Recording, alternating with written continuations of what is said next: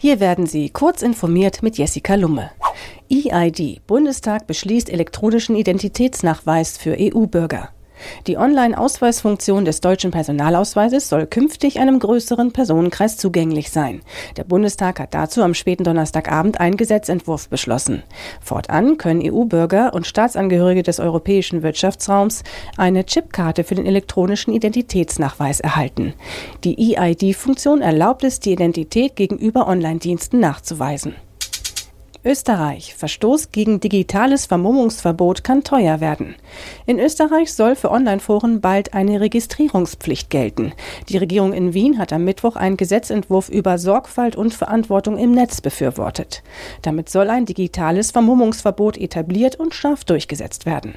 Betroffene Anbieter müssen dann die Identität eines Users vorab überprüfen.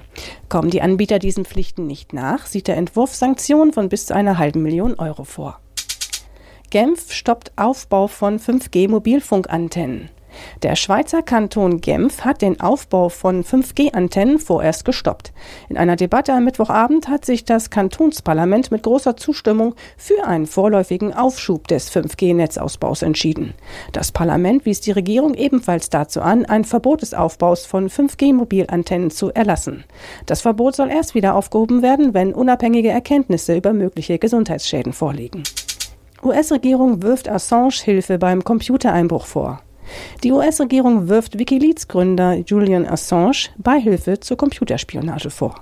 Laut Anklage des US-Justizministeriums soll der Australier die Whistleblowerin Chelsea Manning angestiftet haben, widerrechtlich in einen Computer des US-Verteidigungsministeriums einzudringen.